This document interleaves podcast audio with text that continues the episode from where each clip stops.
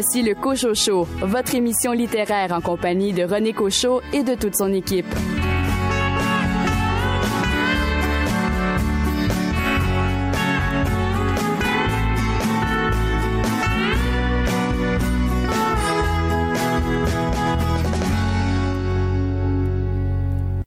Bonjour tout le monde, je m'appelle René Cochot. J'ai le grand plaisir d'animer cette émission littéraire en compagnie de toute une belle équipe de chroniqueurs et de chroniqueuses. Au cours de cette émission, il sera entre autres question de ce livre coécrit par Florence Monet et Alain Labonté aux éditions Très Carré, Ma tête, mon ami, mon ennemi. Le poète Marc-Alexandre Reinhardt va nous lire un extrait de son recueil Tas de morts paru aux éditions Lézard amoureux. L'auteur chabouquois Bruno Laliberté va nous parler de son récent recueil de nouvelles policières Mémoire d'enquête publié aux éditions Deux oiseaux rares. Caroline Tellier, vous vous êtes intéressée à un livre qui porte sur une auteure bien connue du Québec. Je vous parle de Mon ennemi Nelly par Karine Rousseau chez Hamac. De votre côté, Richard Mignot, le livre policier qui a retenu votre attention cette semaine? Un livre assez particulier que j'ai hâte de vous faire découvrir, Opération Requiem par Stanislas Petrovski. Coup d'œil également sur les nouveautés en librairie avec Gabriel Sauvé qui va entre autres nous parler du nouveau Patrick Sénécal, ceux de là-bas. Maxime Raymond des éditions de ta mère va nous parler de ce livre Sainte-Foi de Akena Okoko. Quant à vous, Raphaël Béadan, un livre avec un drôle de titre cette semaine. Oui, ce sera Dormir sans tête de David Clairson aux éditions Héliotrope. Et pour terminer, Patricia Godbout, quel livre a retenu votre attention cette semaine? Il s'agit de la biographie d'Anne Hébert intitulée Anne Hébert Vivre pour écrire par Marie-André Lamontagne. Bonne émission.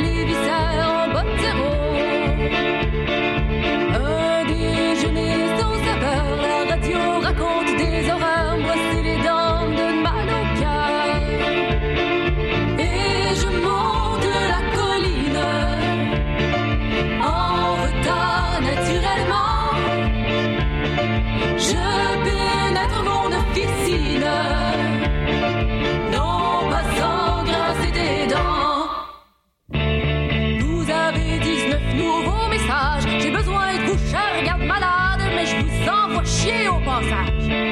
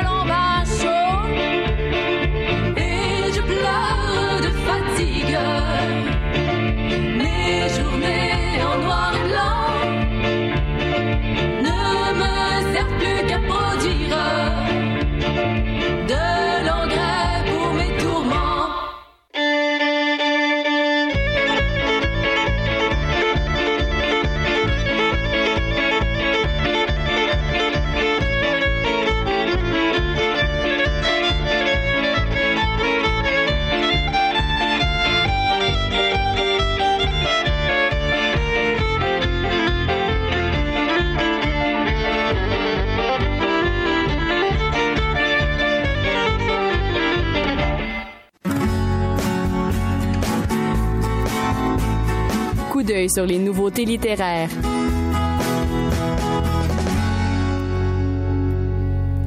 Parmi les nouveautés en librairie qui retiennent notre attention, deux titres de Michel Tremblay aux éditions Leméac, Le passage obligé, à la croisée des chemins qui la mène vers la fin de son enfance, Nana traverse le passage mouvementé de son adolescence et des responsabilités nouvelles qui tombent sur ses épaules lorsque sa grand-mère, Joséphine, arrive à ses dernières heures.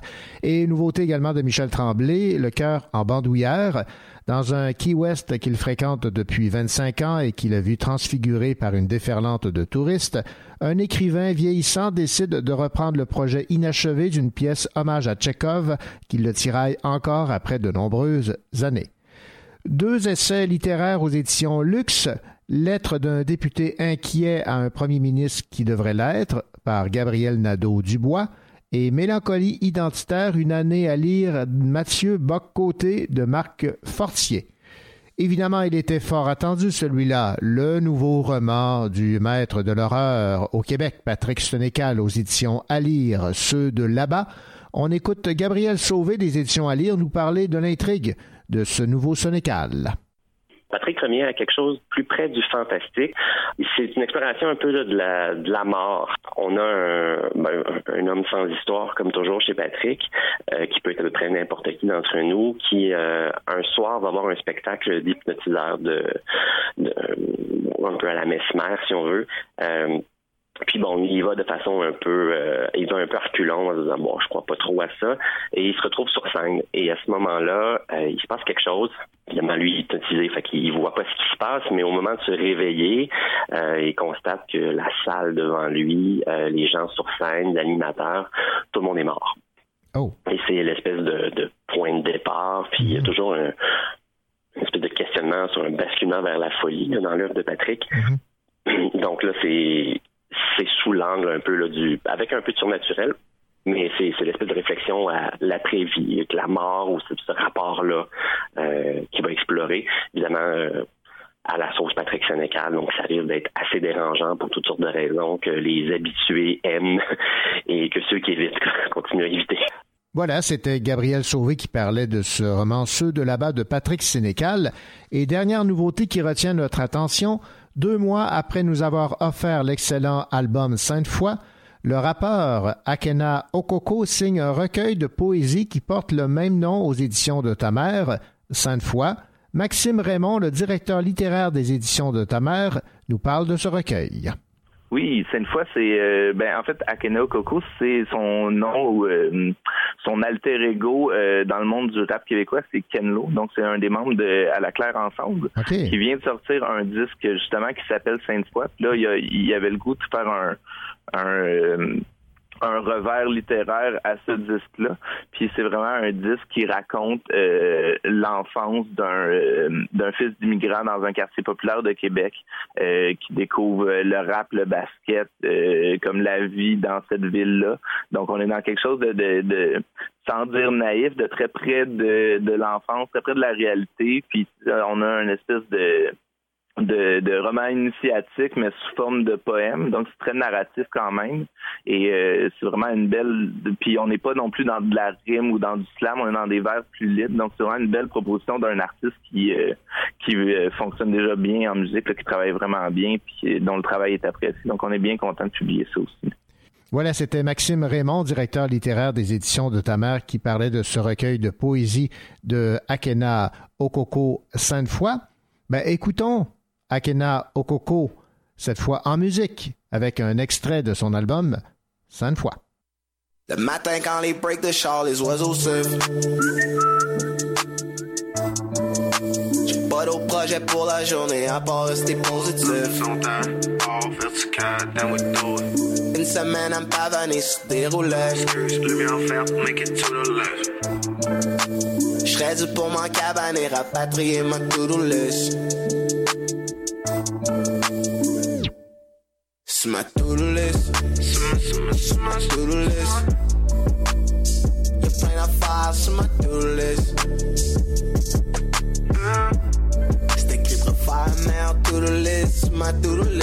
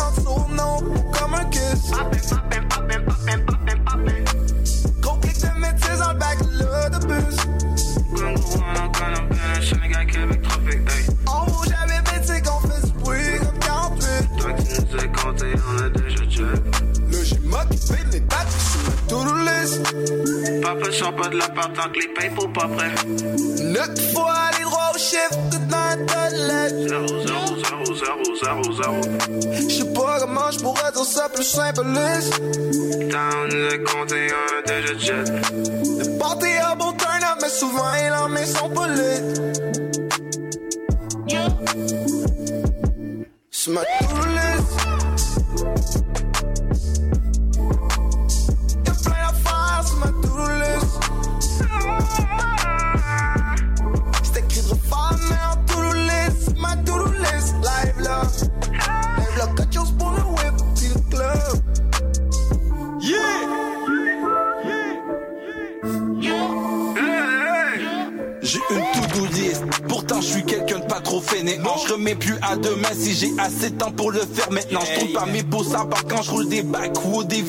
J'ai des yeux tout petits du haut de mes six pieds de d'immigrants. Voyager c'est sur ma liste, faire d'argent c'est sur ma liste. Le street est fort top, j'ai resté vivant sur ma liste. Rendre fier maman sur la liste, pas perdre mon temps sur la liste. Voir un premier ministre noir, wow, c'est pas trop réaliste. C'est cool des objectifs, sais-tu quoi faire pour les atteindre? Même si t'échoues, tu trouveras l'Amérique en passant être en Inde. Fais ta to-do list avec ça, t'auras rien à craindre. Un homme averti en vaut deux, un homme préparé en vaut cinq.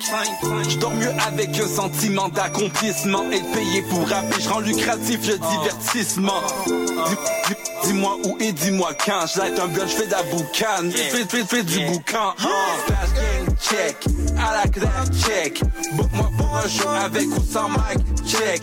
Paye-moi en équipe, pas en scène ou en chèque. Faut qu'avec l'équipe, si tu mets dans les les les oiseaux sifflent.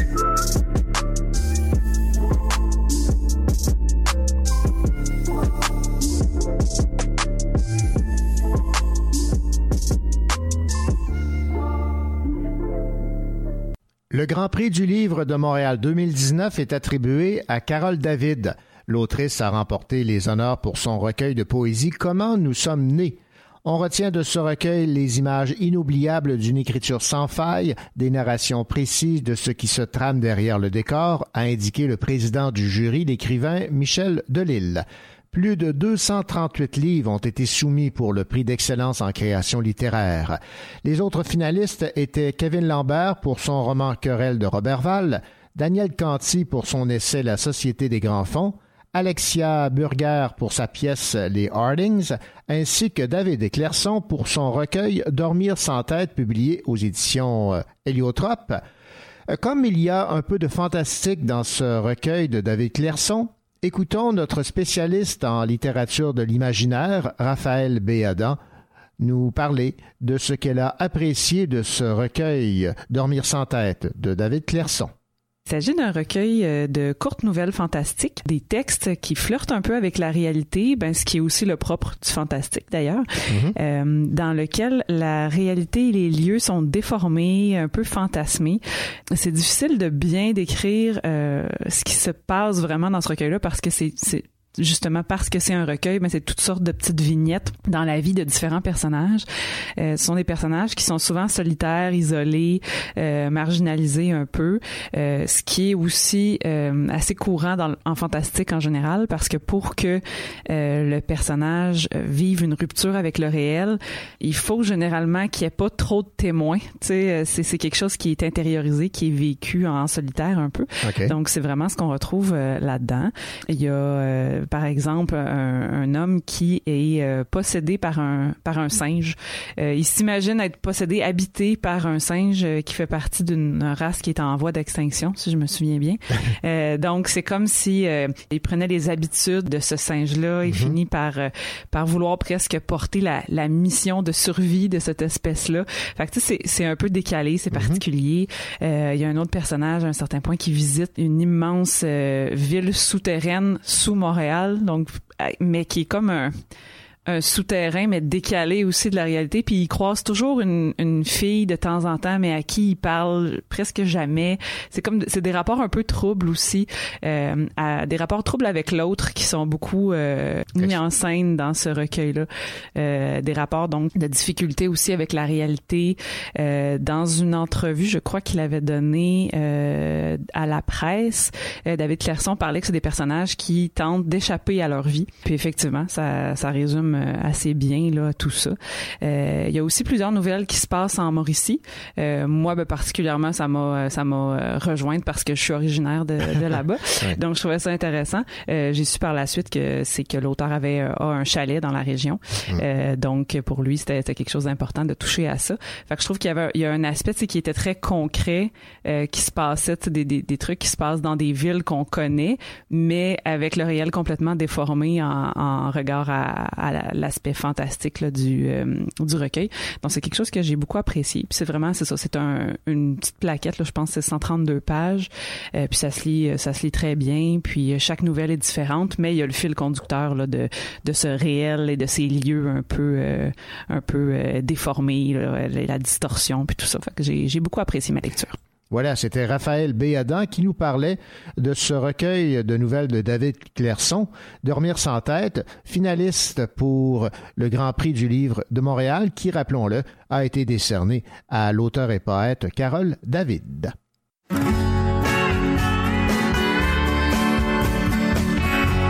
Vous écoutez le Cochocho en compagnie de René Cochot et de toute son équipe.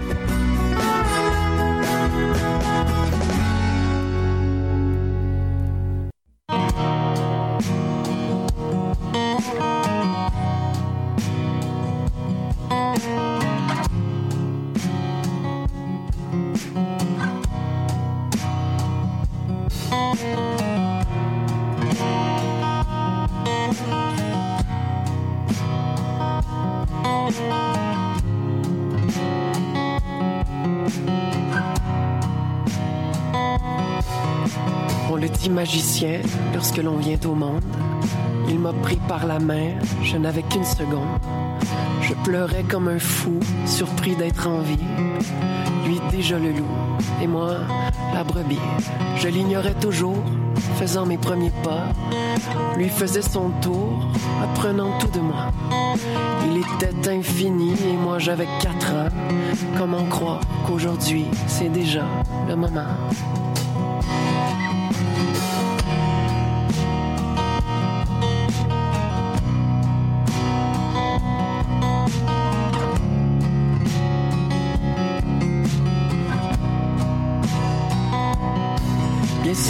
Était là, au premier jour d'école, accroché à mon bras comme une étrange boussole.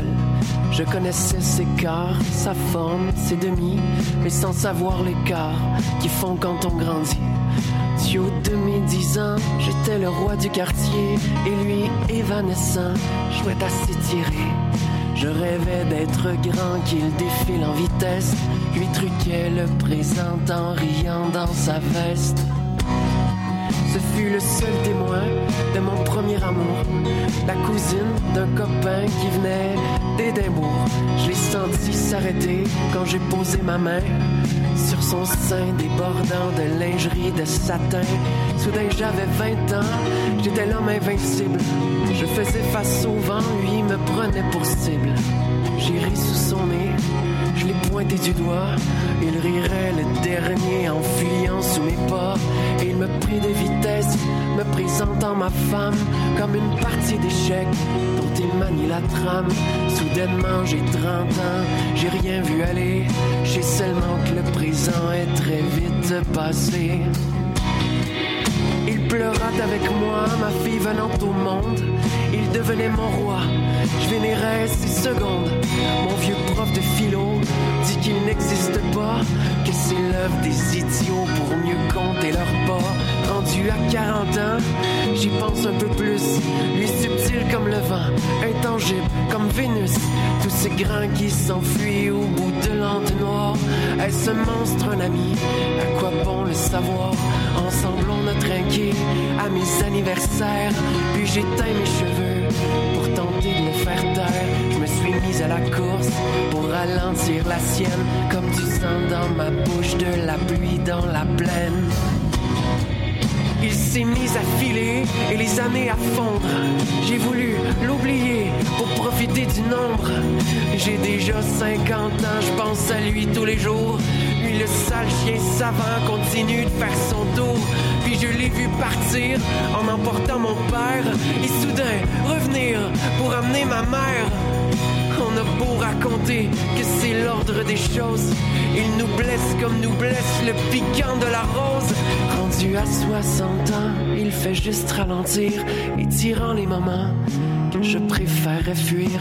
Lui qui filait pourtant comme un train grande vitesse, là s'écoule si lentement qu'on dirait qu'il me teste.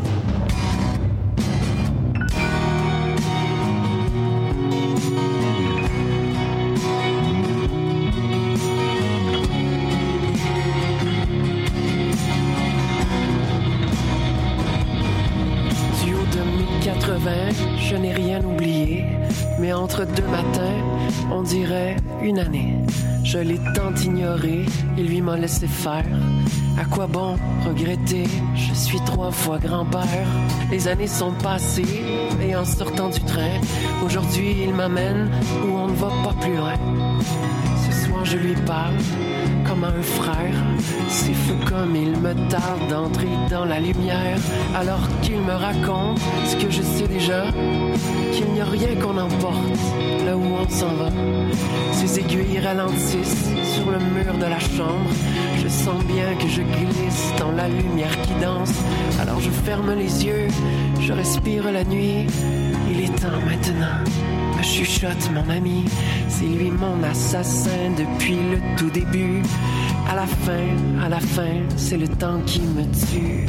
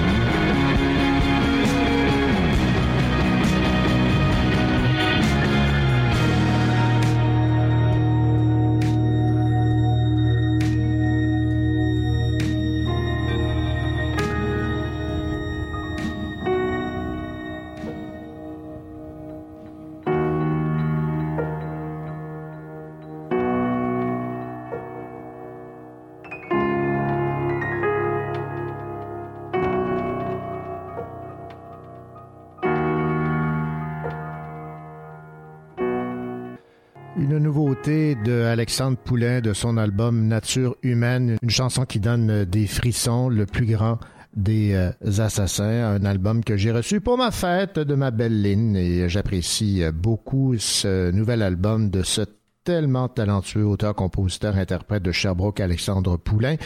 Je vous invite fortement à vous procurer son album Nature humaine. Il est égal à lui-même. De son album Nature humaine, il dit ce n'est pas l'être humain à proprement parler qui m'intéresse, mais plutôt ce qui le pousse dans sa nature profonde. Le mystère de l'homme dans ce qu'il a de plus lumineux et de plus vil à la fois, ce territoire méconnu entre les bas instincts et les vieilles âmes, là où tout nous sépare en racontant qui nous sommes. Ce n'est pas tant ici les extrêmes qui m'ont captivé dans l'écriture de cet album, mais ce No Man's Land qui les éloigne et les unit en même temps sur ce fil ténu du temps qui passe et qui se courbe et se noue au cœur de cette jungle que l'on appelle la nature humaine.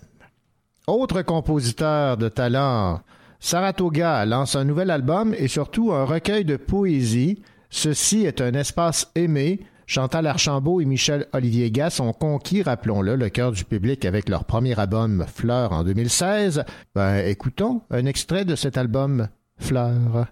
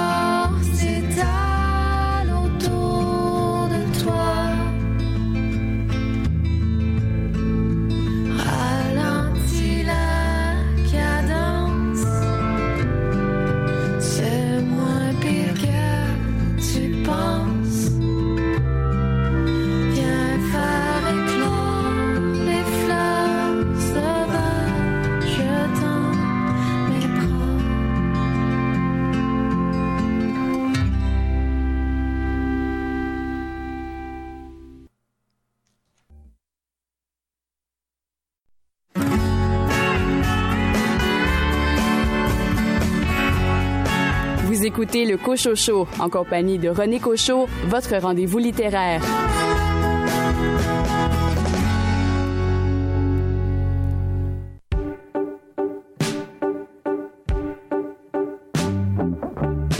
Un pied dans le vide, tu vas et du haut de mon fil. Des bras dans le vide, quand toi tu oscilles, l'air hostile. Chaque ombre qui passe, chaque instant qui s'efface te met en péril. Attention, l'équilibre est fragile. Je vois clair dans ton jeu de style, je vois bien. Il coton tu files.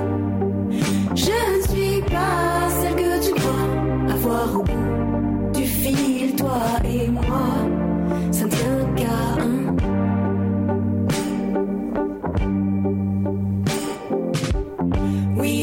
Comme toi qui perdent le fil, j'en ai connu mille. Le pas assuré sur la corde usée, se faire étamer. Comme des débutants, comme des petits enfants, soufflés par le vent. Ne se méfiant pas du premier et moi, la douceur de la soie. Je vois clair dans ton jeu de style, je vois bien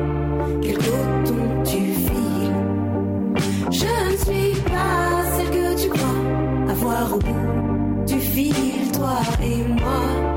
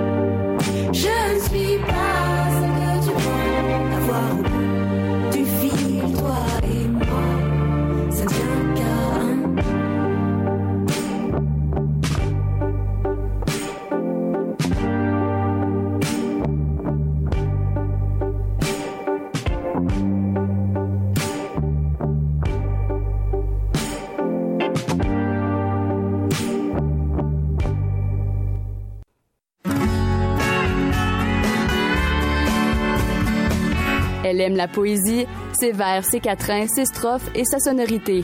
Patricia Godbout.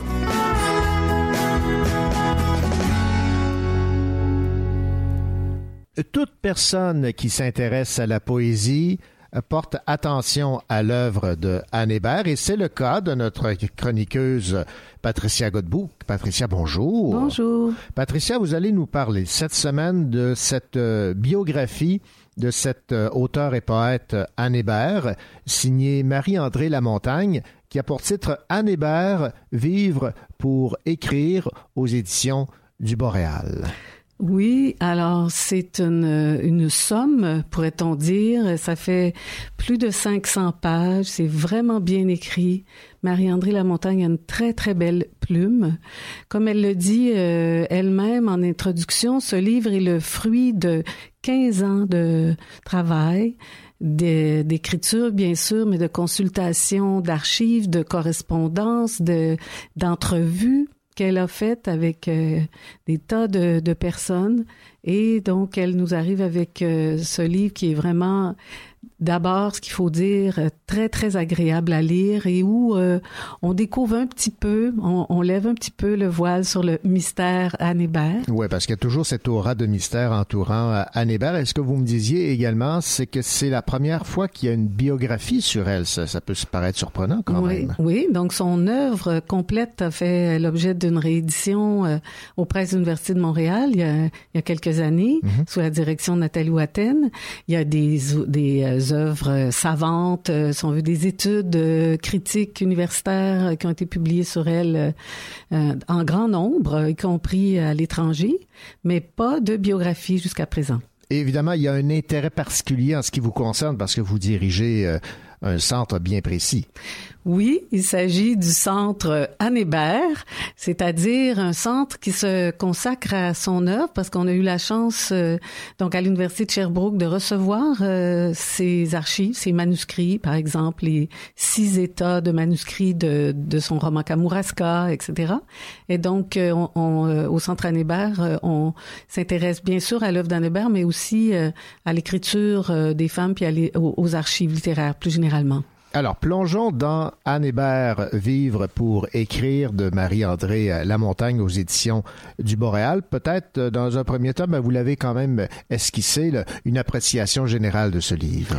Oui, alors c'est vraiment très bien fait, c'est bien écrit, ça se lit bien, euh, on, et, et euh, je trouve que euh, Marie-André Lamontagne sort euh, gagnante d'un exercice périlleux qui, euh, pour un biographe d'une écriture d'une écrivaine, euh, c'est périlleux en ce sens que il faut éviter euh, de faire euh, des liens toujours trop évidents entre la vie et l'œuvre. Mm -hmm. C'est un peu simpliste là de oui. dire bon ben voici, on va expliquer l'œuvre, par exemple le Tombeau des rois ou Kamouraska par ce que Anne Hébert a elle-même a vécu.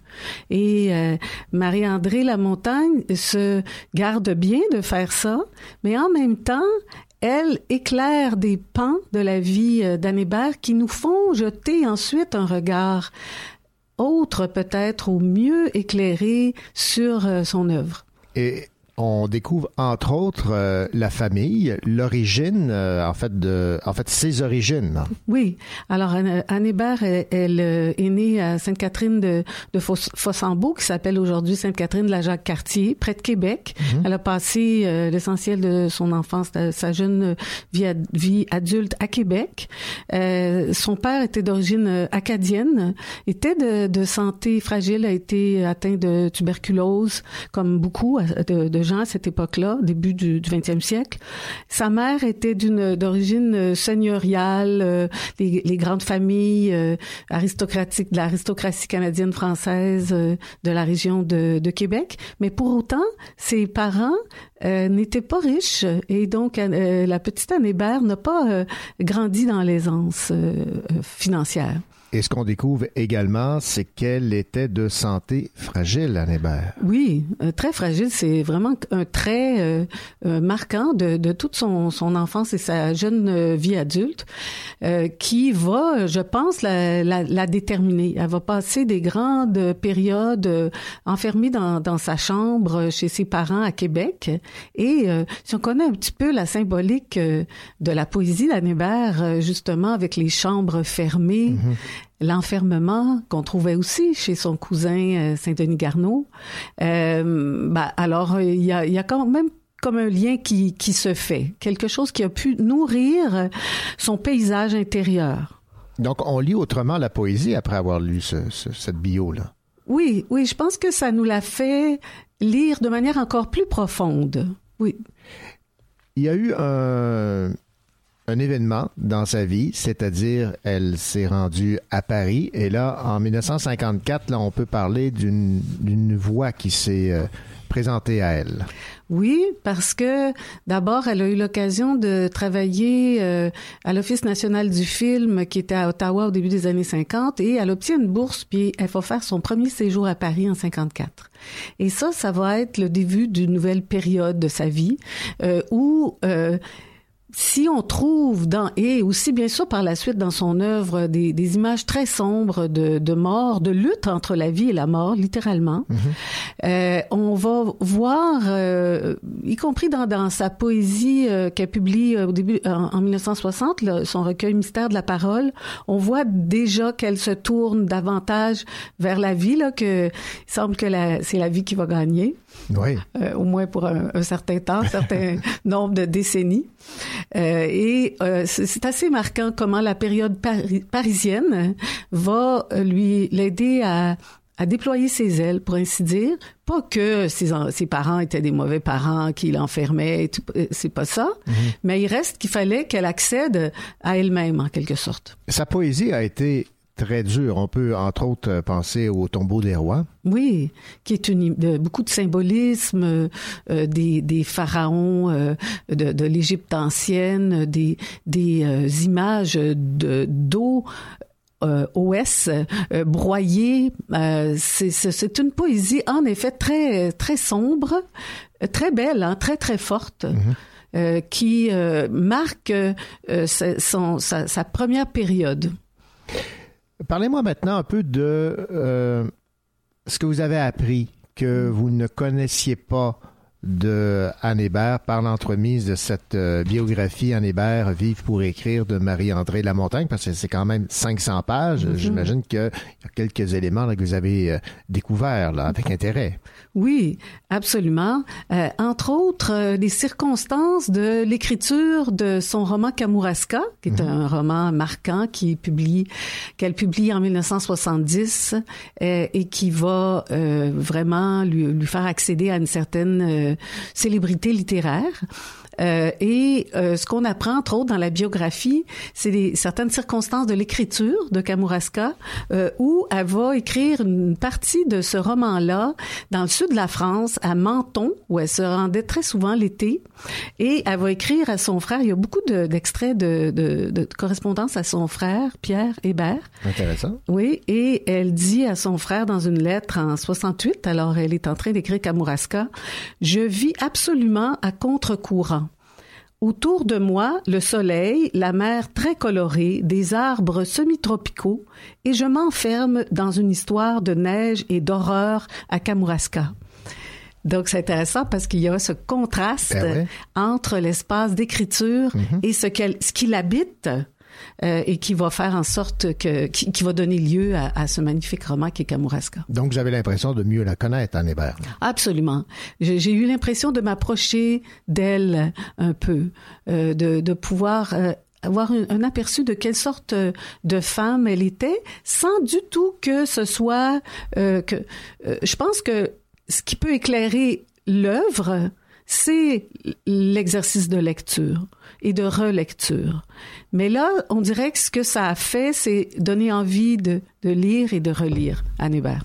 Alors, n'ayant une partie du voile levé, mais pas entièrement. Oui, c'est exactement ça. Patricia Godbout, ça a été euh, un plaisir de vous entendre parler de cette première biographie de cet auteur et poète Anne Hébert, qui a pour titre Anne Hébert Vivre pour écrire aux éditions du Boréal, signée Marie-André Lamontagne. Et question d'avoir de la suite dans les idées, on va écouter Terre originelle. C'est un texte de Anne Hébert, interprété magistralement par Sylvie Paquette. Merci. Merci.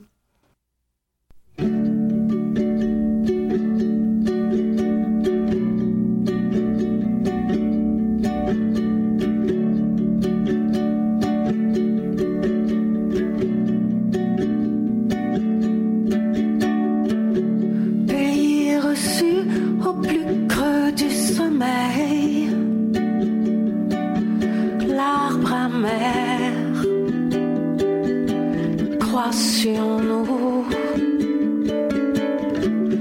Son ombre au plus haut de l'éveil.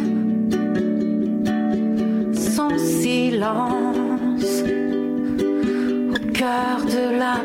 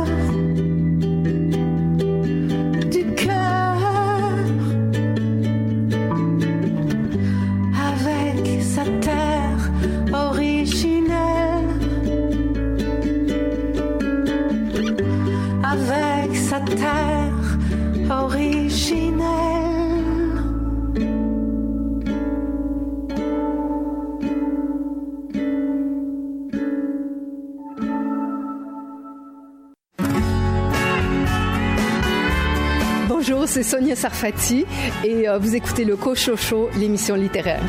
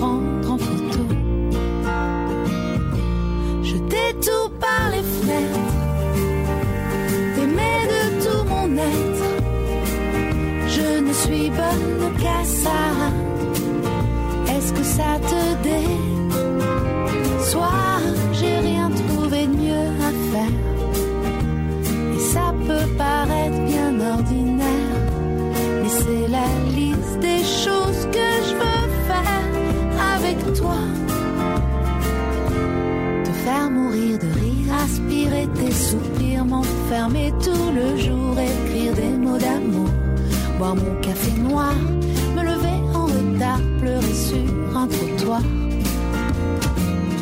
Me serrer sur ton cœur, pardonner tes erreurs, jouer de la guitare, danser sur un comptoir, remplir un caddie, avoir une petite fille et passer mon permis. Jeter tout par les fenêtres,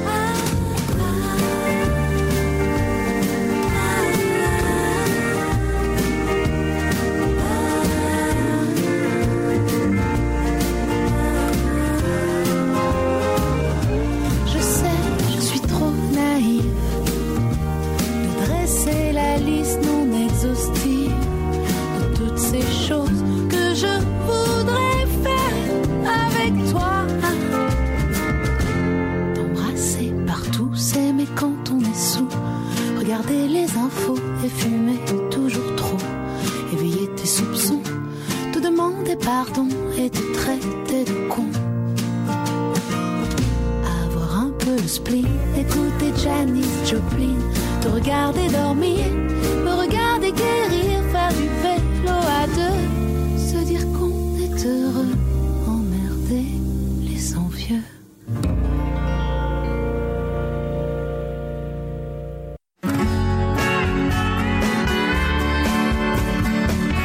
Le crime ne paie pas, mais il plaît à Richard Mignot.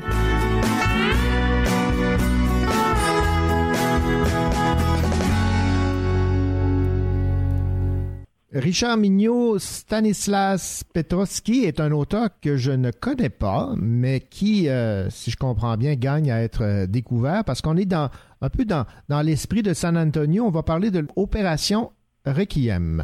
Oui, mon cher René, je vais commencer par un petit retour en arrière. Je vous amène dans mon passé euh, plus ou moins récent. J'étais pas encore amateur de polar, mais ouvert à toutes les expériences littéraires. J'ai découvert pendant mes années universitaires une littérature tellement différente, tellement hors norme, surprenante et complètement jouissive. Évidemment, j'étais passionné par mes études en littérature, passionné de grande littérature, amoureux de Kafka, ébahis par Maurice Vian, bousculé par Zola et charmé par Baudelaire. Mais un jour, j'ai ouvert un ovni littéraire au titre déjanté. Le Standinge selon Bérurier, OK. écrit par un auteur qui a le même nom que son personnage, San Antonio Mhm. un langage jubilatoire, des mots qu'on ne retrouve nulle part, un humour fou et des personnages à l'avenant. Je comprends pas tout, cette langue particulière, mais je l'adore. Et me voilà quelques années plus tard, ou plutôt quelques décennies, ravi de vous parler de Stanislas Petrovski, un auteur qui me rappelle grandement le maître du polar désinvolte et humoristique Frédéric Dard. Stanislas est aussi son personnage Esteban le hideux, dit Requiem, prêtre exorciste qui se donne lui-même le titre de Don Juan des sacristies et mélomane de la soutane. C'est extraordinaire. Toujours prêt à s'impliquer dans toutes sortes d'aventures et à l'affût de la cuisse qui dépasse le jupon ou de la poitrine qui tressaute dans son nid. Ouais. Bref, le Requiem n'est pas un curé comme les autres, aux grandes dames de son patron tout là-haut, au siège social perché au-dessus des nuages. Dans cette opération Requiem, notre curé à la morale élastique se voit confier une mission périlleuse par une grand-mère ressemblant étrangement à une certaine Mémé Cornemuse, personnage de Nadine Monfils, qui est aussi une auteure assez déjantée. Sa tâche, protéger sa petite fille partie en guerre contre l'entreprise paternelle de chasse illégale en Afrique. Requiem se transforme en éco-terroriste, accompagné par sa compagne d'aventure, la belle Cécile, qui est son coach de mise en forme, et aussi sa partenaire de, de jeu plus ou moins catholique. Inutile de vous dire que le voyage sera rocambolesque, que Requiem sera à la hauteur de son talent et de sa verve cléricale imagée. Après l'Afrique du Sud, il se rendra près des îles Féroé pour contrer les chasseurs de baleines.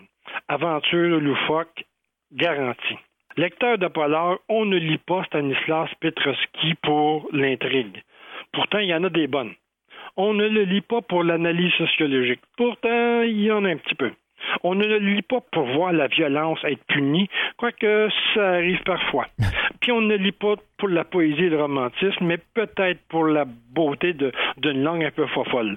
Lecteur de polar, on lit les aventures de Requiem pour la langue déjantée, les personnages truculents, les dialogues savoureux et la description des situations vaudevillesques. Et aussi un peu pour cette complicité bien particulière entre l'auteur et son lecteur. Clin d'œil complice, confidence et réflexion, l'auteur, le personnage et le lecteur forment un trio d'enfer. En prime, des débuts de chapitre fort instructifs et drôles quand on connaît l'artiste, où on nous présente des espèces en voie d'extinction, et des fins de chapitre qui parfois sont bienvenues par les personnages et l'auteur. Quand la situation se par exemple, notre curé librique n'hésite pas à dire qu'il prend du recul jusqu'au prochain chapitre. Lire Stanislas Requiem, c'est surtout passer un bon moment sans se casser la tête et se laisser emporter par la douce folie des mots et des phrases qui font sourire. Et comme dirait Requiem, c'est la grâce que je vous souhaite. Bonne sainte lecture. Stanislas Petrovski, son plus récent roman, Opération Requiem. Merci beaucoup, Richard Mignot.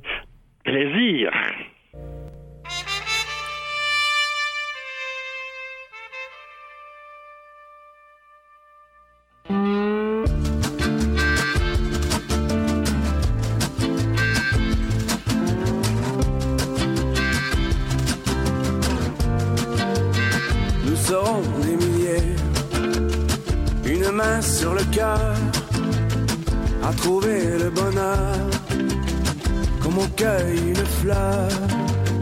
Nous serons des centaines, des oiseaux migrateurs, à rechercher les plaines, loin des dents de la haine.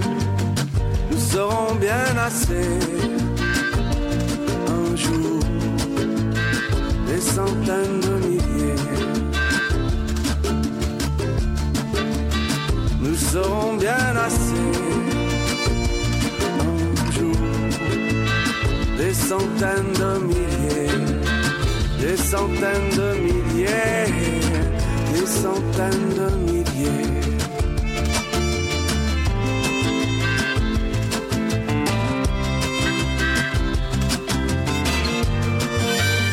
Nous serons des milliers à enfin décider le matin de nos rêves, le début de la trêve. Nous serons souverains de nos gestes, de nos mains, sur la terre de nos pères, jusqu'à l'aube de la mer. Nous serons bien assez un jour des centaines de milliers. Nous serons bien assez des centaines de milliers, des centaines de milliers, des centaines de milliers.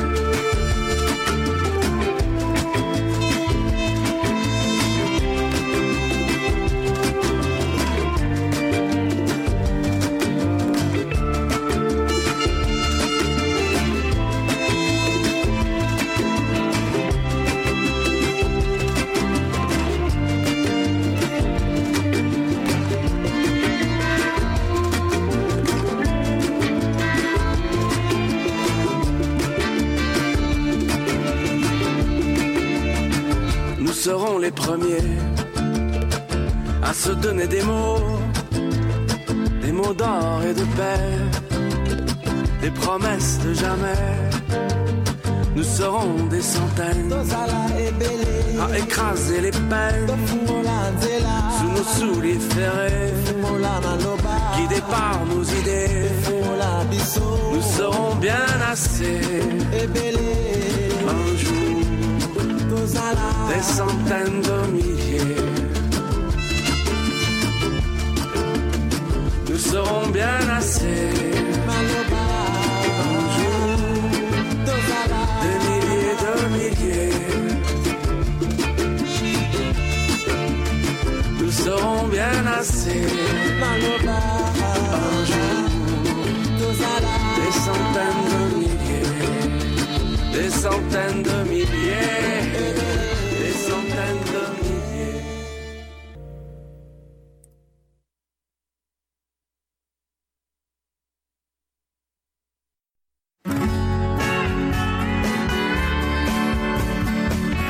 Voici la deuxième heure du Cochocho, votre rendez-vous littéraire en compagnie de René Cochot et de toute son équipe. Au cours de cette deuxième partie d'émission, vous aurez l'occasion d'entendre Marc-Alexandre Reinhardt, un poète, qui va nous lire un extrait de son tout récent recueil qui a pour titre Tas de mort, publié aux éditions Le Lézard amoureux. Alain Labonté et Florence Menet vont me parler du livre qu'ils ont coécrit aux éditions du Trécarré, Ma tête, mon ami, mon ennemi, un coup d'œil sur le travail qui se fait en santé mentale au Québec.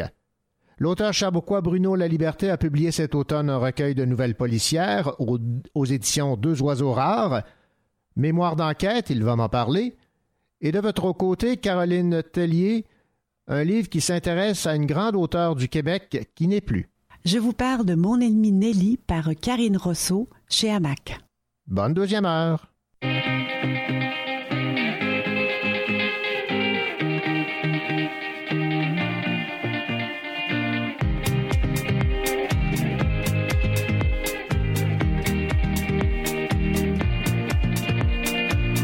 Si je te connaissais pas encore, notre aventure vaudrait de l'or. Si on se rencontrait à peine, mon amour, quelle aubaine.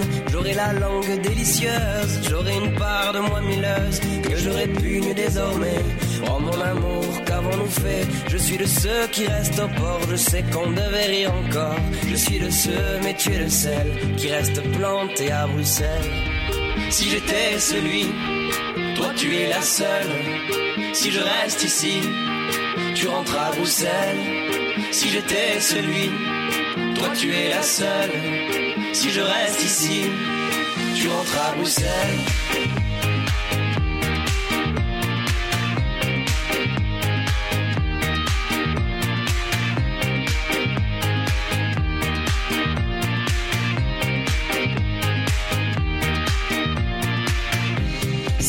Tout de toi, je serais tranquille pour qu'on le soit. Si on ne s'était jamais vu, je m'attrais tes fesses à ton insu. J'aurais le compliment facile, je serais l'homme fort et le docile. Ce dernier que je ne serai plus. Mon amour, je nous ai perdus. Je suis de ceux qui restent au port, je sais qu'on devait rire encore. Je suis de ceux, mais tu es de celles qui restent plantés à Bruxelles. Si j'étais celui, toi tu es la seule. Si je reste ici, tu rentres à Bruxelles. Si j'étais celui, toi tu es la seule. Si je reste ici, tu rentres à Bruxelles.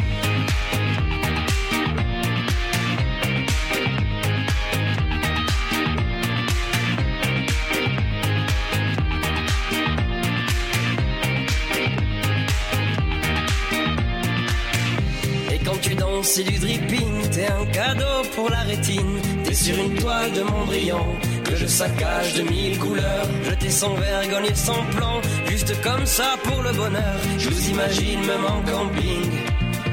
À Bruxelles, il y a ceux qui restent au port, il y a ceux qui rient encore. Il y a ceux, il y a celles qui restent plantés à Bruxelles. Si j'étais celui, toi tu es la seule.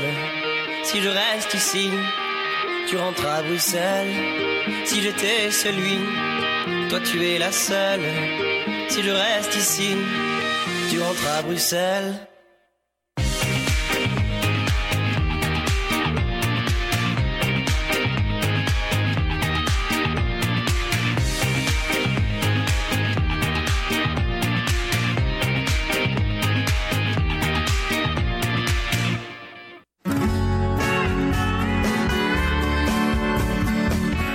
Musicienne, elle enseigne la musique et la lecture fait partie de ses cordes. Caroline Tellier.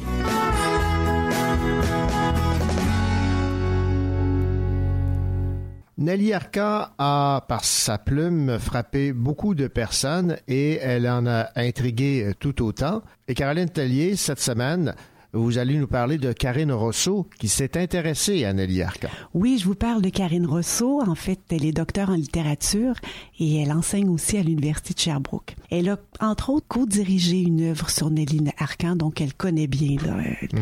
le personnage qu'elle qu'elle introduit dans son roman. Et le titre est Mon ennemi, Nelly. C'est un personnage qui va planer tout le long de ce roman. Alors en fait, Karine Rousseau met un peu une partie de sa vie par écrit. Donc elle nous parle, entre autres, d'un long séjour qu'elle a fait en Amérique du Sud. Elle prépare ensuite dans le roman un appartement qu'elle va partager avec son mari Léo, qui lui arrive d'Amérique du Sud. Tous les deux vont vivre une vie très, très euh, simple. Ils vendront des bijoux, entre autres, sur le Mont-Royal, près des campus universitaires. Et euh, ils vivront, en fait, très simplement de leur art. Mais peu à peu, elle va revoir des amis, sa famille colombienne. Elle nous parlera de différences culturelles. Elle occupera différents emplois, toujours en lien avec ses études parce qu'elle étudie en littérature. Et on verra évoluer sa relation avec Léo. Alors, je vous lis quelque chose qui explique sa relation. Cela s'expliquait sans doute par le temps qui faisait son œuvre, mais je sentais une méfiance, une lassitude dans ses yeux.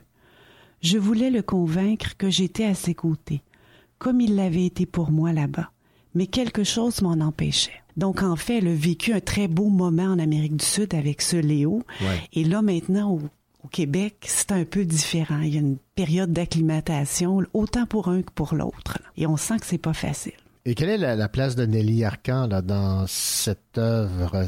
Alors en fait, Nelly Arcan est comme un spectre dans ce dans ce roman. Les mois de vie qui sont racontés de Karine Rousseau coïncident aux derniers mois de la vie de Ne- Nelly Arcan. Ah, d'accord. C'est vraiment comme s'il y avait deux vies parallèles.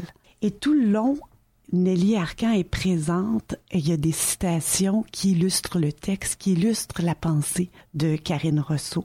Et elle compare des situations qu'elle vit en fait avec des propos contenus, Nelly Arcan. Dans le roman, des gens nous parlent de cette romancière-là, euh, des entrevues qu'elle a tenues, de ses écrits. Et Karine Rousseau craint, elle se méfie du personnage. Elle a peur un peu de s'approcher de cet auteur.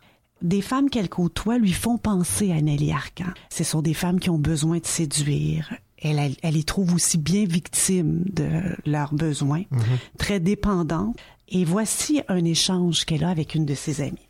Elle me répondit d'un air contrarié qu'elle avait simplement fait pousser ses cheveux et cessé de vouloir sans les dire, parce qu'elle s'était rendue compte que les militants, même les anarchistes, finissaient par se mettre en couple avec les femmes qui correspondaient aux normes. Alors vous voyez un peu Ouais, la ouais, teneur du propos. On retrouve un peu ce que Nelly Arcan décrivait aussi Oui. dans son œuvre. Là. Exactement. Et là, peu à peu, le roman avance, le personnage, bon, s'intègre un peu plus à Montréal, dans une nouvelle vie. Et euh, il va avoir euh, des emplois, en tout cas des choses qui vont l'amener ailleurs. Et une grossesse va même perturber là, la narratrice. Je vais vous lire quelque chose. Vous allez voir comment ça, ça tourne. Ma grossesse me ramenait à cet état d'impuissance dans ce regard qui commentait aux femmes d'être toujours très belles. Et celui de Léo, qui craignais-je pour la première fois, détaillait peut-être le corps de mes amis. Je devais renoncer à me battre contre les sourires de Noémie. Elle avait même devant moi donné une petite tape sur les fesses de Léo. Renoncer à mon orgueil. Fait que vous voyez ce qui se passe, Ouais, ouais, tout tout le, fait, ouais. le revirement de la situation, Mhm. son regard sur elle par rapport à son corps qui change, la grossesse. Elle tentera de contrôler sa vie en contrôlant son corps. Tout le long du roman, elle accusera Nelly Arcan du mal-être, et ce mal-être va même s'inscrire dans sa chair. Je vous dis pas comment. Et d'où le titre Mon ennemi Nelly. Donc ce pouvoir, ce devoir de séduction va devenir vraiment un ennemi. C'est assez euh, particulier comme approche, disons, comme euh, choix d'écriture. Est-ce que vous avez euh, embarqué dans cette proposition littéraire? Oui, ce roman en fait m'a troublé. Il touche à quelque chose de très ambigu. j'ai du mal à lire Nelly Arcan. Mhm. Je vous dirais que peut-être que j'ai, comme Karine Rousseau, je suis mal à l'aise avec cette romancière, sa beauté, son personnage, les propos qu'elle qu'elle a tenus. Et Karine Rousseau analyse très bien ce problème-là. Et le, rapport, le rapport qu'on a avec notre corps, euh, les femmes, comment nous sommes perçus, comment nous sommes soumises à des charges sociales, comment ce problème-là euh, n'est pas réglé. voilà. Elle a bien cerné, Oui. Karine. Oui, tout à fait. Euh, c'est très délicat et moi j'ai vraiment bien compris ce qu'elle ressentait et pourquoi ça l'a où vous allez si vous lisez, vous allez comprendre ce qui se passe. Alors, on rappelle le titre de cette œuvre euh, de Karine Rousseau chez Hamac, Mon ennemi Nelly. Et là, la chanson qui suit, elle est de circonstance. Oui, c'est une chanson qui euh, le titre est C'est moi la plus belle de Sally Folk. Donc une chanson légère mais quand vous lisez attentivement, vous écoutez attentivement, les paroles veulent tout dire. Tout à fait. Merci beaucoup, Caroline.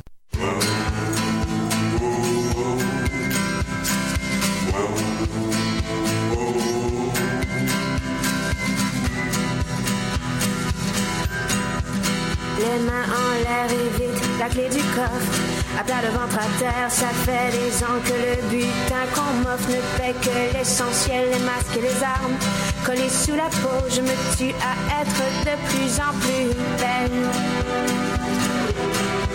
C'est aujourd'hui, je reprends tout ce qui m'est dû, ce qu'il faut se peindre. Les doigts, les lèvres et les paupières me coûtaient déjà cher de la coiffure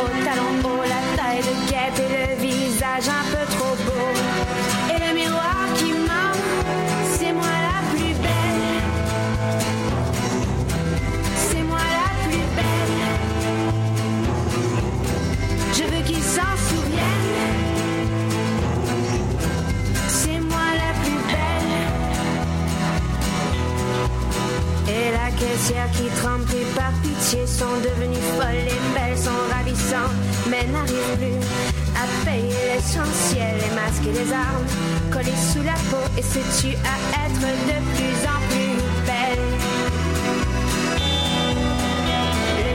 Pour acheter les fringues, pour se refaire le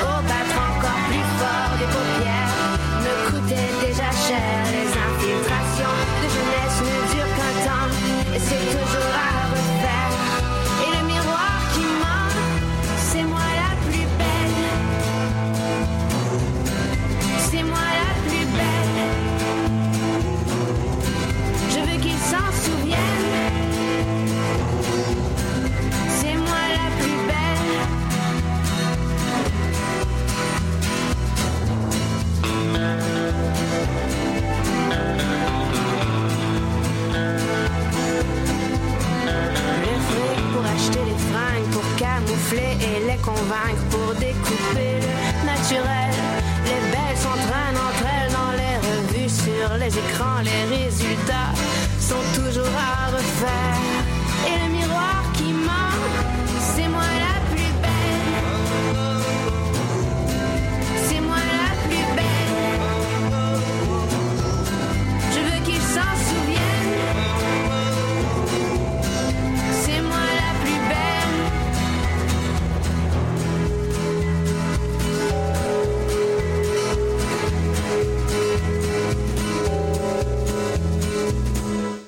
Comme nous venons d'entendre parler de Nelly Arcan avec la chronique de Caroline Tellier à propos du livre Mon ennemi Nelly de Karine Rousseau, restons euh, dans le même euh, sujet.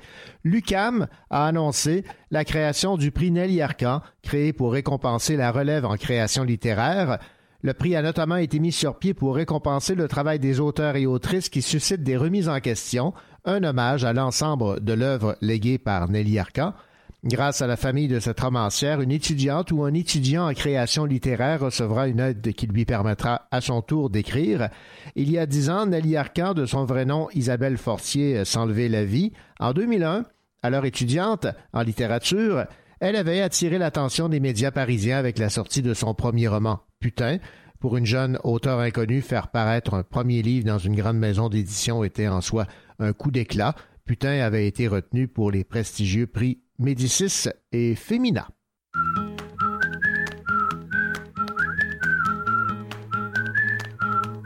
Je n'attends rien et je flâne sans raison. J'écoute le bruit des trains, je laisse passer les saisons. Je me noie dans la foule, dans ces rues je me perds. Quelques rêves qui s'écroulent dans la ville des lumières. On se sent seul, on croise les doigts en chemin. Puisqu'on est jeune, que l'avenir nous appartient. On se sent seul,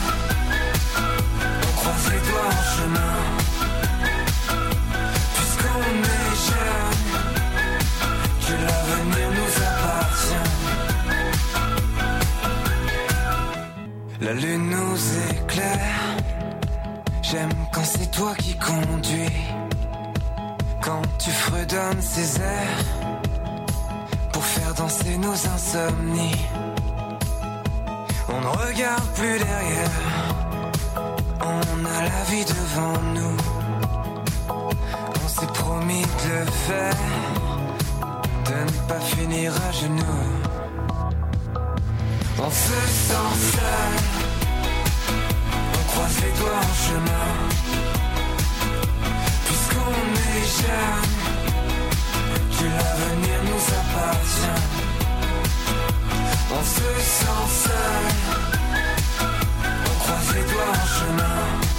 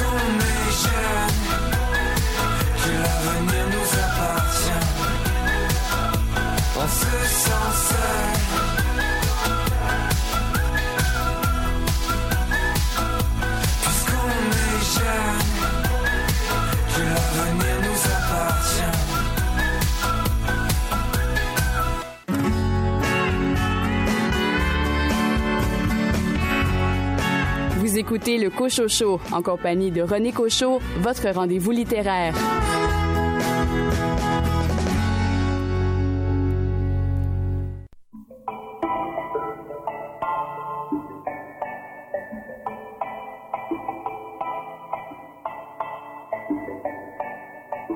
Louis prend son bus, comme tous les matins. Il croise cette même fille avec son doux parfum. Qu'elle vienne lui parler, il espère tous les jours. Ce qu'il ressent au fond de lui, c'est ce qu'on appelle l'amour. Mais Louis, il est timide et elle, elle est si belle. Il ne veut pas y aller, il est collé au fond de son siège. Une fois, elle lui a souri quand elle est descendue. Et depuis ce jour-là, il ne l'a jamais revue. Ah, il aurait dû y aller. Il aurait dû le faire, crois-moi. On a tous dit assez dommage, assez dommage. C'était la dernière fois. Yasmine a une belle voix, elle sait qu'elle est douée. Dans la tempête de sa vie, la musique est sa bouée. Face à ses mélodies, le monde est à ses pieds. Mais son père lui répétait, trouve-toi un vrai métier. Parfois elle s'imagine sous la lumière des projecteurs, sur la scène à recevoir les compliments et les jets de fleurs. Mais Yasmine est rouillée, coincée dans la routine. Ça lui arrive de chanter quand elle travaille à l'usine. Ah, elle aurait dû y aller. Dû le faire, crois-moi. On a tous dit assez dommage, assez dommage. C'était la dernière fois. Ah, elle aurait dû y aller. Elle aurait dû le faire, crois-moi. A tous dit assez dommage, assez dommage, c'est peut-être la dernière fois. Diego est affalé au fond du canapé. Il engueule son petit frère quand il passe devant la télé. Ses amis sont sortis, il ne les a pas suivis. Comme souvent, seule la lune viendra lui tenir compagnie. Diego est triste, il ne veut rien faire de sa nuit. Il déprime de ne pas trouver la femme de sa vie. Mais mon pauvre Diego, tu t'es tellement trompé. C'était à cette soirée que t'allais la rencontrer. Ah, il aurait dû y aller. Il aurait dû le faire, crois-moi. Assez dommage, assez dommage. C'est peut-être la dernière fois. Pauline, elle est discrète, elle oublie qu'elle est belle. Elle a surtout le corps des taches de la couleur du ciel. Son mari rentre bientôt, elle veut même pas y penser. Quand il lui prend le bras, c'est pas pour la faire danser. Elle repense à la mairie, cette décision qu'elle a prise. À cet après-midi où elle avait fait sa valise. Elle avait un avenir, un fils à élever. Après la dernière danse, elle s'est pas relevée. Elle aurait dû y aller. Elle aurait dû le faire, crois-moi. On a tous dit assez dommage, assez dommage. C'est peut-être la dernière fois. On a tous dit assez dommage, assez dommage, assez dommage, assez dommage. On a tous dit assez dommage, assez dommage, assez dommage, assez dommage. Elle aurait dû y aller. Elle aurait dû le faire, crois-moi. On a tous dit assez dommage, assez dommage. Peut-être la dernière fois. Ah, elle aurait dû y aller. Elle aurait dû le faire, crois-moi. On a tous dit assez dommage, assez dommage. C'est peut-être la dernière fois. Vaut mieux vivre avec des remords qu'avec des regrets. Vaut mieux vivre avec des remords qu'avec des regrets. Vaut mieux vivre avec des remords qu'avec des regrets. Vaut mieux vivre avec des remords, c'est ça le secret.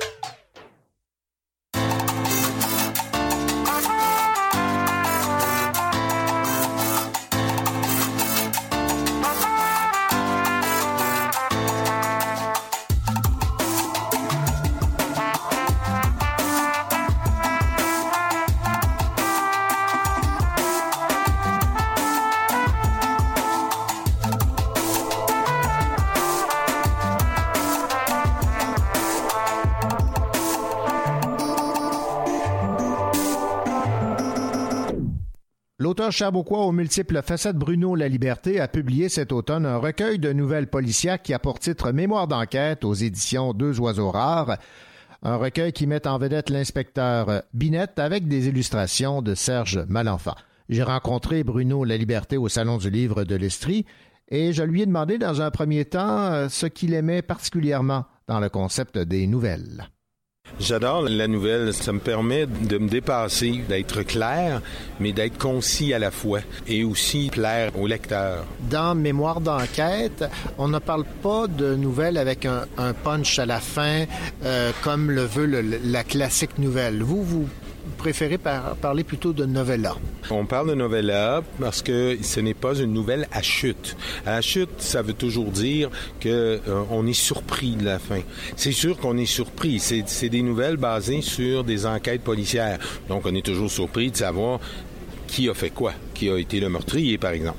Mais euh, on n'est pas toujours surpris. L'autre, l'autre truc dans les nouvelles, c'est que c'est toujours le même inspecteur qui est dans chaque nouvelle. Donc, de la première à la neuvième, on apprend toujours à mieux connaître le, le personnage principal. Il évolue dans les nouvelles parce que la, la, première se fait avant la deuxième, la deuxième, etc. Parlez-moi de votre euh, enquêteur. Euh, mon enquêteur s'appelle Monsieur Georges Binette. Les histoires se déroulent dans les années 70, 1970. J'ai choisi cette, ce temps-là. C'est un, un enquêteur de déduction. C'est lui, les ordinateurs, les trucs, il n'y en a pas besoin. Lui, 1 plus 1 plus 3 plus 4, ça va donner un résultat. Alors, et il a des méthodes un peu à lui. Vous allez les voir dans le livre. Des, des méthodes de, savoir comment ça va se passer. Il est euh, un beau mélange de, de, plusieurs autres enquêteurs que j'avais lus avant, mais euh, aussi euh, il, est, il a sa propre personnalité. Il y a également des illustrations à l'intérieur de ce livre qui sont signées Serge Malenfant. Oui, exactement. Euh, c'est une collaboration avec Serge Malenfant, le, le, créateur des murales à Sherbrooke.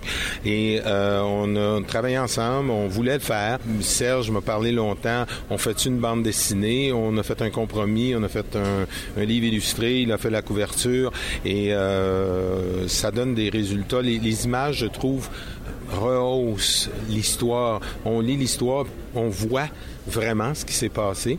Euh, chaque nouvelle et il y a une couverture intérieure à chaque nouvelle. Donc, quand on reprend une nouvelle, on a une couverture intérieure. On, on, on dit OK, on est rendu là et on lit la, la, prochaine nouvelle.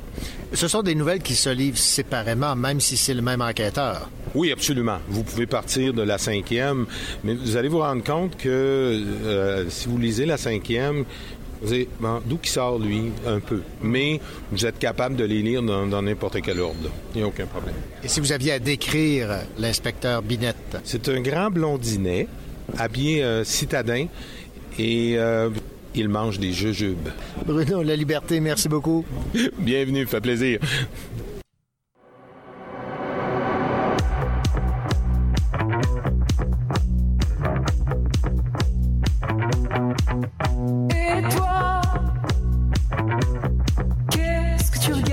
de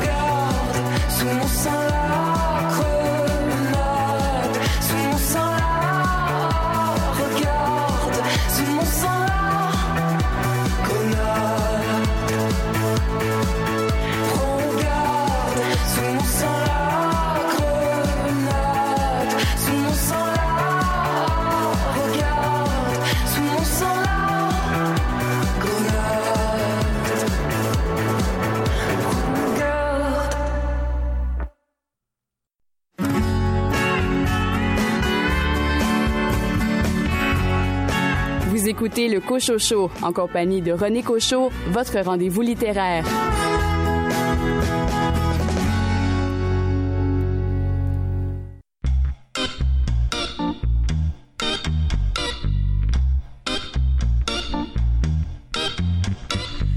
Aveuglé par le cash, le monde court à sa misère.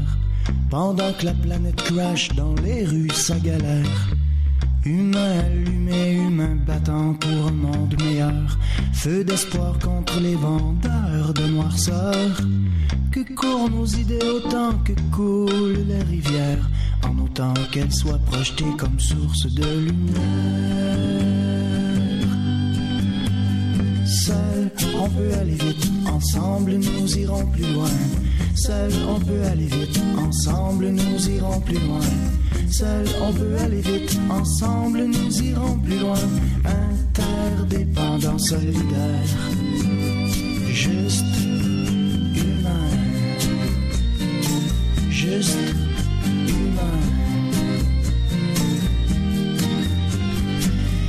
faut repenser le monde si on veut revoir danser le monde.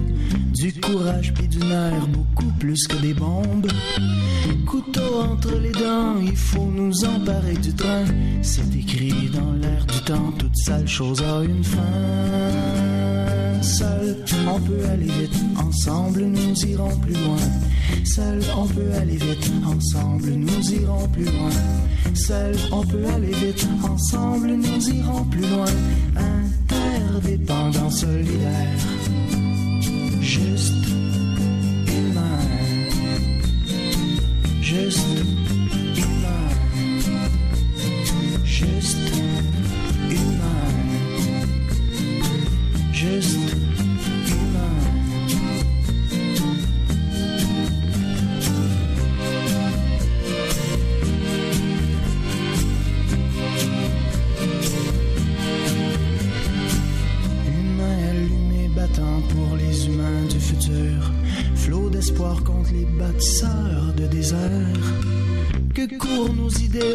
que coulent les rivières. Ni le départ ni l'arrivée ne nous sauvera. Seule l'aventure. Ensemble nous irons plus loin. Seul on peut aller vite. Ensemble nous irons plus loin. Seul on peut aller vite. Ensemble nous irons plus loin. Interdépendant, solidaire. Juste humain.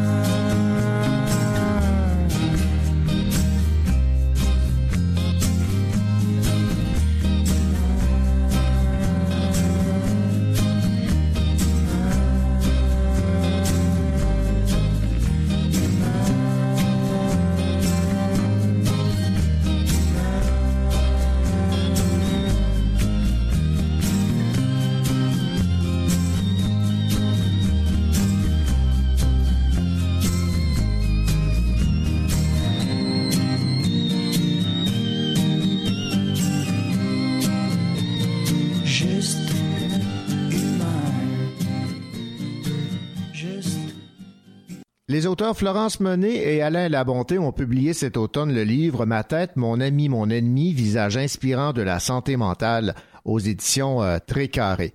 Cet ouvrage porteur d'espoir présente une douzaine de portraits de vulnérabilité, ces aspects de l'être humain avec lesquels notre société doit composer et dont il faut parler mettant en scène tant des personnes étant ou ayant été aux prises avec des enjeux de santé mentale que des professionnels et des scientifiques qui cherchent à comprendre le mécanisme qui sous-entendent les pathologies du cerveau, ces récits cassent les tabous et montrent la complicité qui se crée entre soignés et soignants.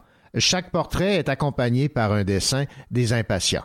Voici l'entrevue que m'ont accordé Florence Monet et Alain Labonté, qui m'indiquent dans un premier temps ce qui a mené à la rédaction de cet ouvrage. Ayant quitté le journalisme euh, il y a six ans, j'ai commencé à travailler en relations médias en santé mentale, au Douglas d'abord, puis à l'ancien Louis H, euh, Institut santé mentale de Montréal. Et euh, je connaissais pas du tout ce domaine-là, les gens qui y travaillent, autant les soignants que les patients, que les scientifiques. Et j'ai eu, euh, j'ai découvert vraiment un domaine qui m'a, qui m'a fasciné, qui me faisait un peu peur au début, mais que, au fur et à mesure que j'y travaillais, que je vraiment connaissais mieux les individus, les soignants, les scientifiques et les patients qui étaient dans les couloirs que je côtoyais. Je me suis dit, c'est pas vrai, on n'entend jamais parler des, choses incroyables qui se font de la richesse humaine, euh, intellectuelle, euh, scientifique. Et j'avais ce projet vague encore de faire des portraits inspirants, tant de soignants que de soignés, etc. Et j'ai rencontré Alain, et Alain, c'était la personne idéale pour faire ce projet-là, humainement, intellectuellement, euh, affectivement. Et c'est comme ça que le projet est né.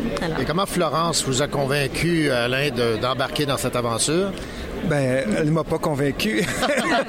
elle m'a demandé et point. J'ai dit oui tout de suite, c'est clair, parce que, ben, premièrement, je connais euh, Florence aussi, je connais son travail, euh, je connais son sérieux aussi du travail.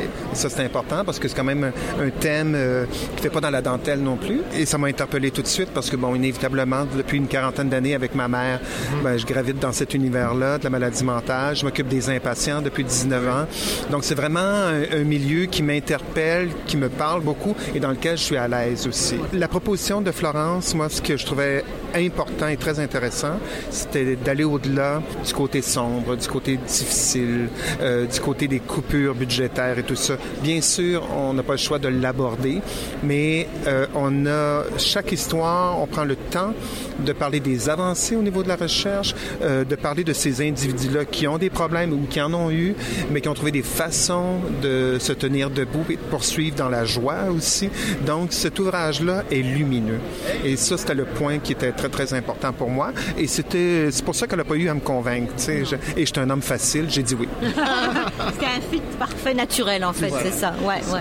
Donc, les, gens qui vont lire Ma tête, mon ami, mon ennemi vont découvrir le personnel, vont découvrir les gens qui ont été soignés par ce personnel-là. Et qu'est-ce que, qu'est-ce qui ressort principalement? Bah, plusieurs éléments, mais dans le fond, ce qui ressort, c'est qu'au-delà de l'histoire d'un patient malade, il y a l'histoire d'un individu, puis Alain pourra en parler plus abondamment parce que lui s'est concentré beaucoup sur les patients, moi un peu plus sur les soignants et les, euh, scientifiques. Mais c'est qu'il faut pas, il faut voir la personne, son parcours de vie, sa volonté d'être entendu, d'être vu, d'exister pleinement. Et ce qu'on refuse souvent aux gens en santé mentale, je, dirais. Euh, du côté scientifique, moi, ce que je voulais mettre en relief, c'est d'excellence au Québec en neurosciences, en connaissance du cerveau. Euh, dans les laboratoires ici, il y a des gens extraordinaires qui sont très peu connus, on ne parle jamais. Donc ça, c'était ma mission à moi.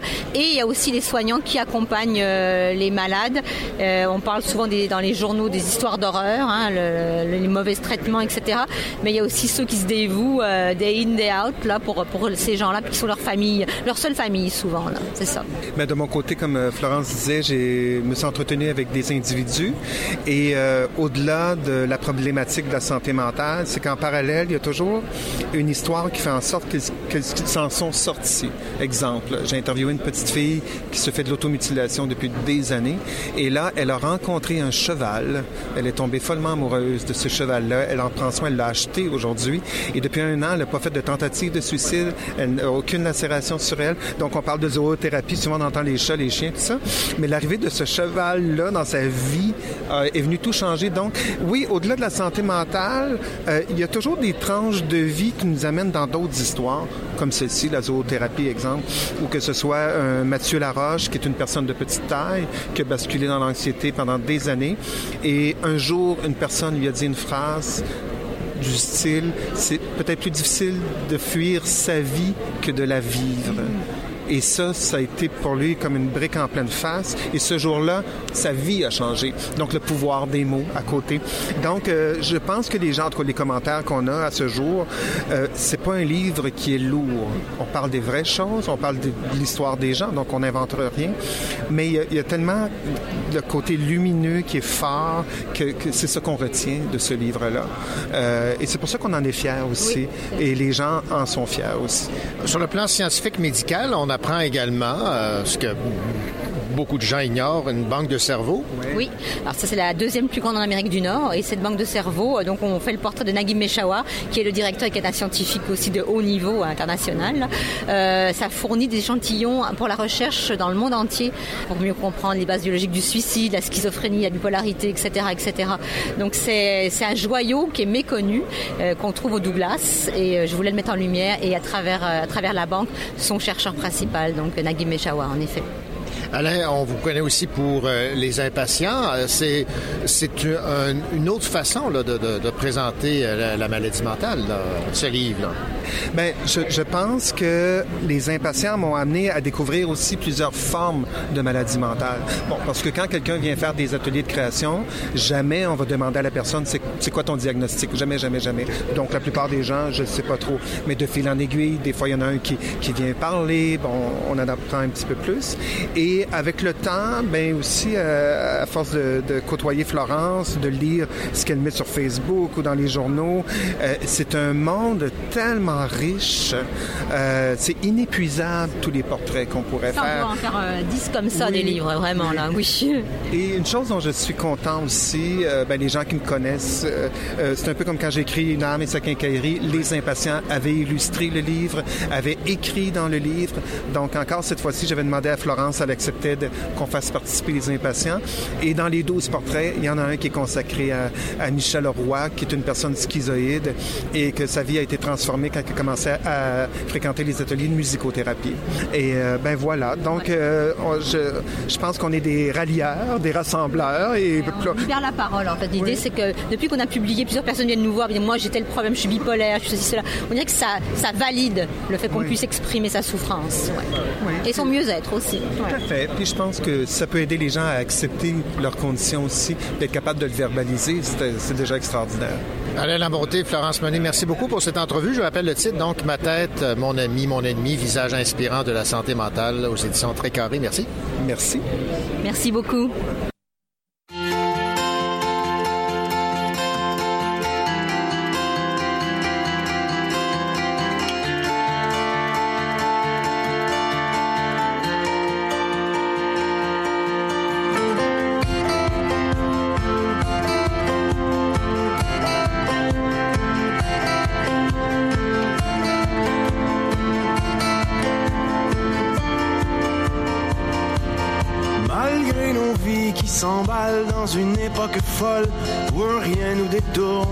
Simple instant présent, alors que tout s'envole avec le temps.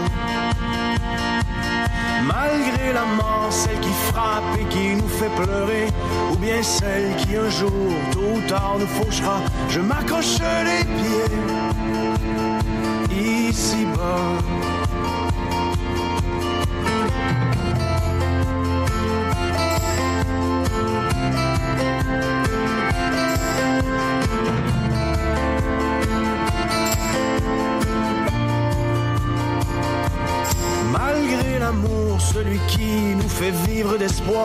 qui parfois fait si mal quand on reste sur le seuil d'une trop courte histoire, sans qu'on le veuille.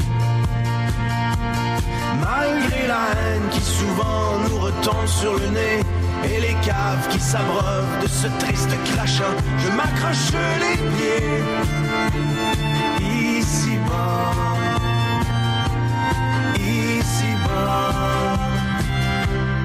Tant que mes yeux s'ouvriront, je chercherai dans l'horizon la brèche qui s'ouvre sur mes décombres, la lueur dans les jours plus sombres. Tant que mes pieds marcheront, j'avancerai comme un con, avec l'espoir dans chaque pas, et ce jusqu'à mon dernier souffle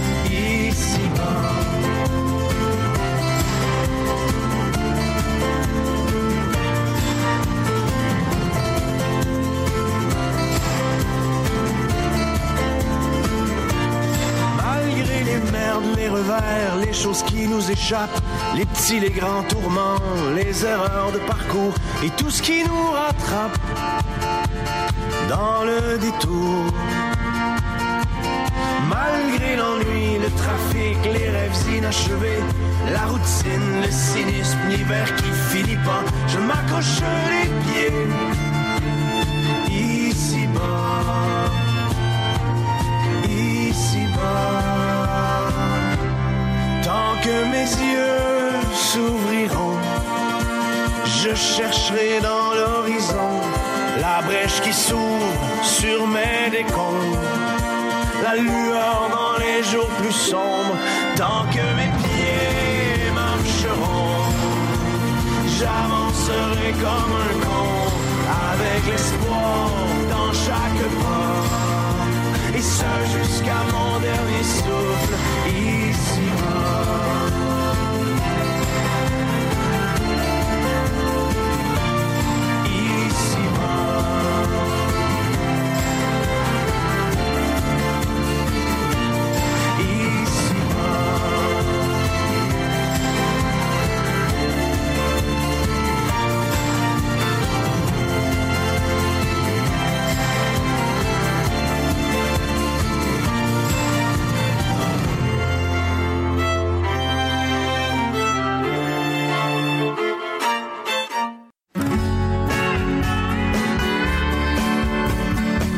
Laurent Turcot, vous écoutez l'émission littéraire Le Cochocho.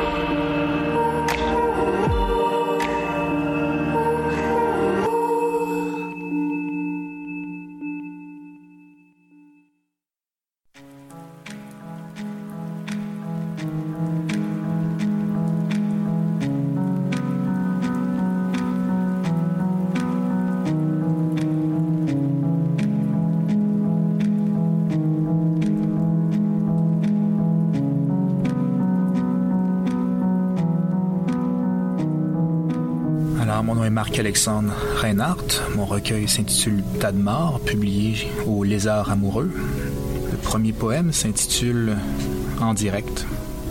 As-tu vu l'épisode quand se rue cerne et ride aux prises avec l'aube d'une ville éteinte?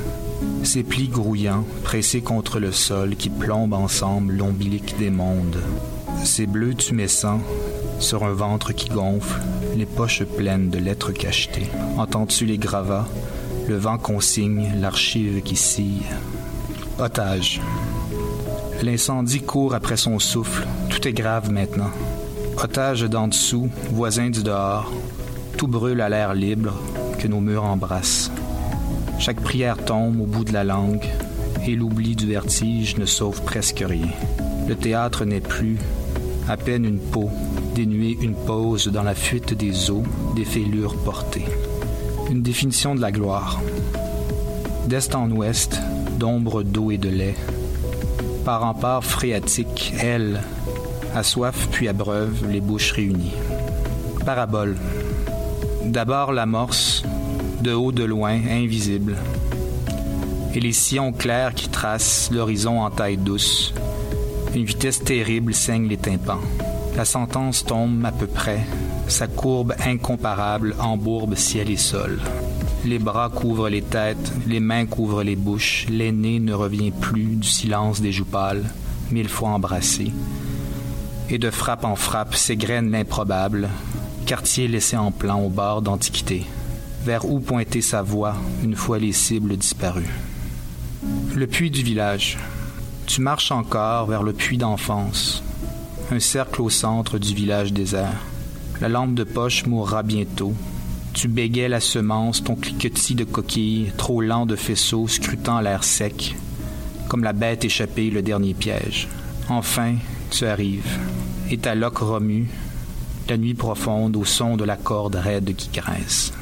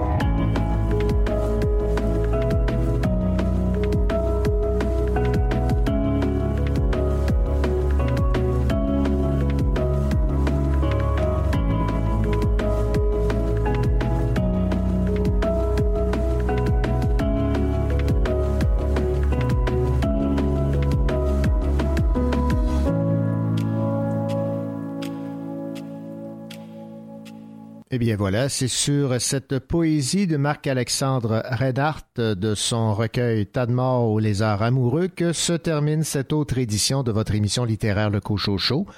Je vous souhaite une belle semaine, du beau temps et surtout de la belle lecture. Je vous rappelle également que si vous avez raté une partie de l'émission, si vous avez le goût d'entendre ou de réentendre une chronique, une entrevue, rien de plus simple, l'émission est maintenant en balado. Allez, à la semaine prochaine.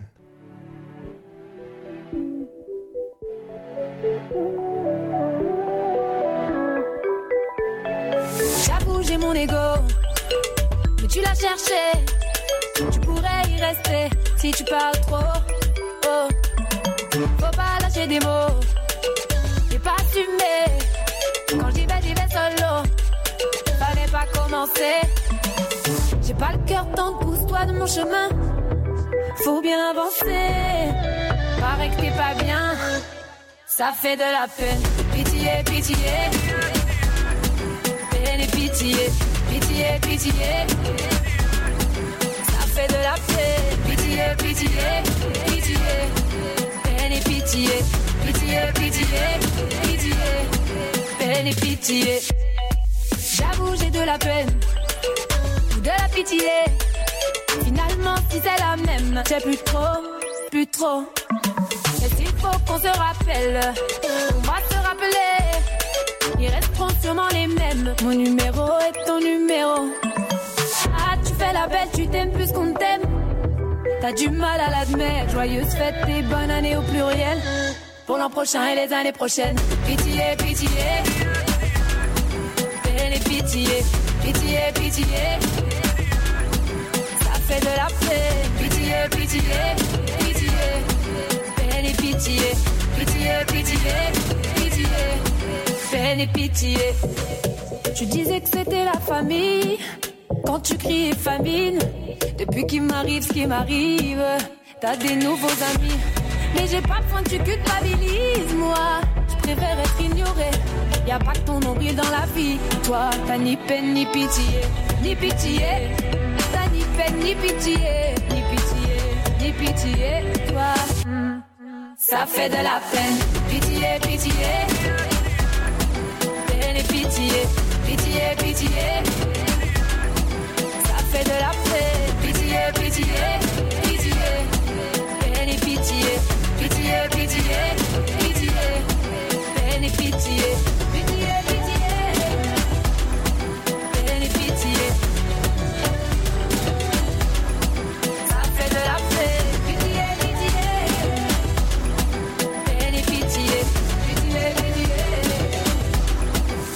pitié,